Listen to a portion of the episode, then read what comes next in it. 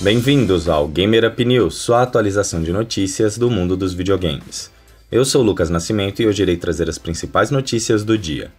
Antes, não se esqueçam de seguir o Gamer Up no Instagram, gamerup.podcast, e nos mandar um e-mail para gamerup.oficial.gmail.com. Vamos agora para o Gamer Up!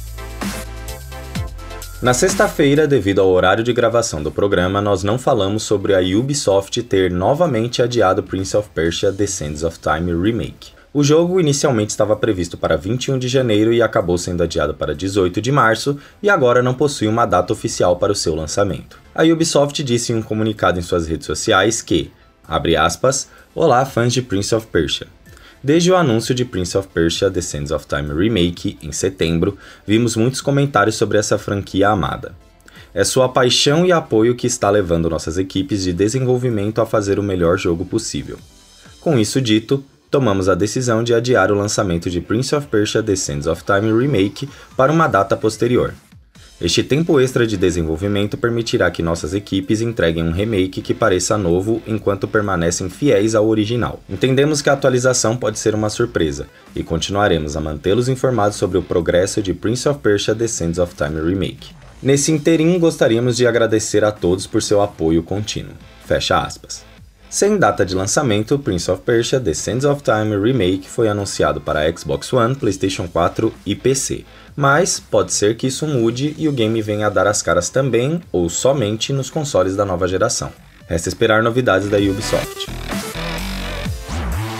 Vamos agora para as notícias rápidas. A Microsoft anunciou a data de chegada de Forza Horizon 4 à Steam.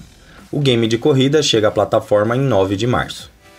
Aproveitando para falar sobre a Steam, a plataforma bateu seu recorde de usuários simultâneos nesta segunda-feira. O recorde anterior, de 25,4 milhões de jogadores, foi batido com a marca de 26,4 milhões de jogadores online simultaneamente.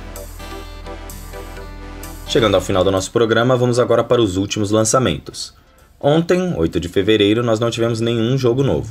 Já hoje, 9 de fevereiro, nós temos Cat Colony Crisis para PC, Hero U Rogue to Redemption para Nintendo Switch, Hexagon Defense para Nintendo Switch, One Shell Straight to Hell para PC e The Wild 8 para Xbox One. Esse foi o Gamer Up News 86. Se quiser que a gente traga mais notícias sobre algum jogo específico ou assunto, manda pra gente no Instagram, no e-mail. Nosso contato tá aí na descrição. O Gamer Up sai toda manhã de terça a sexta. Assim você já pode começar o seu dia atualizado com as principais notícias do mundo dos videogames. Muito obrigado pela sua audiência e até o próximo Gamer Up!